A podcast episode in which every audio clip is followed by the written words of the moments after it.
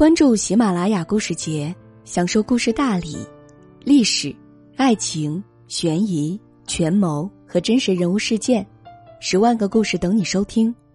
你好，我是主播艾米，今天为你带来的是一个在快手上活跃的寻亲志愿者团队的故事。猪垃圾堆，煮树叶吃，头发斑驳结块，衣服破败不堪。这不是什么生存挑战节目。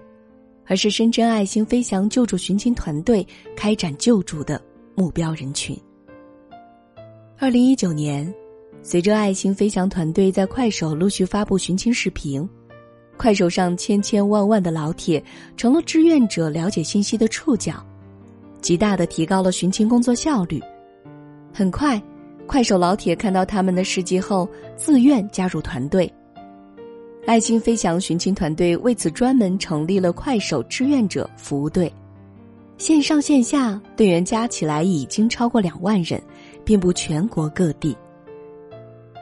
志愿者团队使用最多的就是微信和快手，在快手上发的信息，在没有大 V 网红帮助转发的情况下，也会被很多人看到。比起其他平台啊，快手上用视频记录的方式更适合我们寻亲的目标群体。这是团队创始人易雄说的。缘起，爱心传递，从一个人到另一个人。深圳爱心飞翔救助寻亲团队自二零一七年成立以来，已帮助三百余名流浪者找到了家。这些来自全国各地的流浪者。有的因为精神疾病而找不到家，有的则因为上当受骗后丢失了钱财和证件无法回家，有的则是因为找不到工作赚不到钱而不愿回家。因为各种原因，他们流浪在深圳的街头，其中在外流浪时间最长的，甚至超过了五十年。今年四十六岁的义雄是爱心飞翔寻亲救助团队的队长。从十七岁来深圳打工时，他就开始了自己的志愿救助生涯。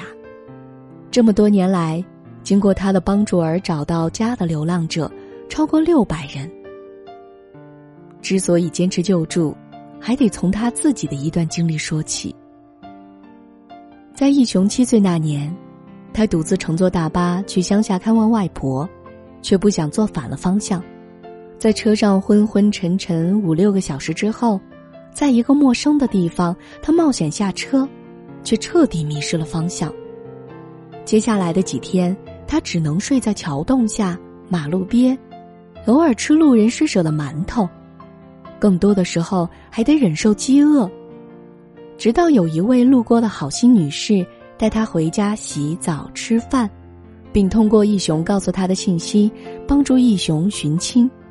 最终，在几天后，他见到了自己的父亲。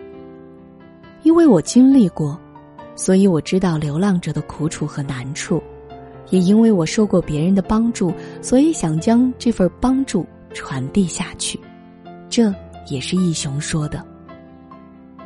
无独有偶，爱心飞翔寻亲救助团队的另一位成员高压哥何朝成，也是因为自己六岁时的一段走失而被陌生人帮助的经历。成年后选择加入志愿团队，他们的爱心同样没被辜负。今年六月，曾被他们救助过的流浪人员唐年军也开始加入他们，帮助其他流浪者寻亲回家。被救助的流浪者变成了能救助他人的志愿者，爱从一个人传递给更多人，而快手则帮助他们把这份爱向无数人传递。赋能，爱心聚合，从一些人到无数人。高压哥和朝成是队伍里最时尚的人。早在二零一七年八月正式加入爱心飞翔救助团队前，他便通过自己的快手账号发布流浪者的视频，帮助数名流浪者找到了家，引发了大量网友关注。在高压哥快手寻亲效率的启发下。爱心飞翔寻亲救助团队也于二零一九年开通了自己的官方快手账号。志愿者们工作时会开通直播，或是拍下流浪者的影像以及语音资料发布为作品。千千万万的快手老铁们关注、转发并提供信息。每遇到一个流浪者，我们都会帮他拍个视频放到快手上去。用快手直播能够扩大寻亲的范围和影响力，让全国各地的老铁看见，进而为我们提供有价值的反馈信息。今年三月，团队成员在浙江省温州市苍南县发现了一名流浪老奶奶。被发现时，她已经神志不清，只能模糊的说出“二七公社”几个字。然而，在地图上却怎么也查不到这个名字。就在志愿者一筹莫展时，快手上一条“二七公社有可能是现在的杭州余杭向阳村”的评论，引起了志愿者的注意。当地志愿者很快赶到了向阳村了解情况，没想到就直接找到了老奶奶的家人。此时，距离视频发布才过去五十个小时。这样的事例还有很多。快手上千千万万的老铁们成为了志愿者了解信息的触角，极大的提高了志愿者们的工作效率。除了微信，志愿者团队使用最多的就是快手。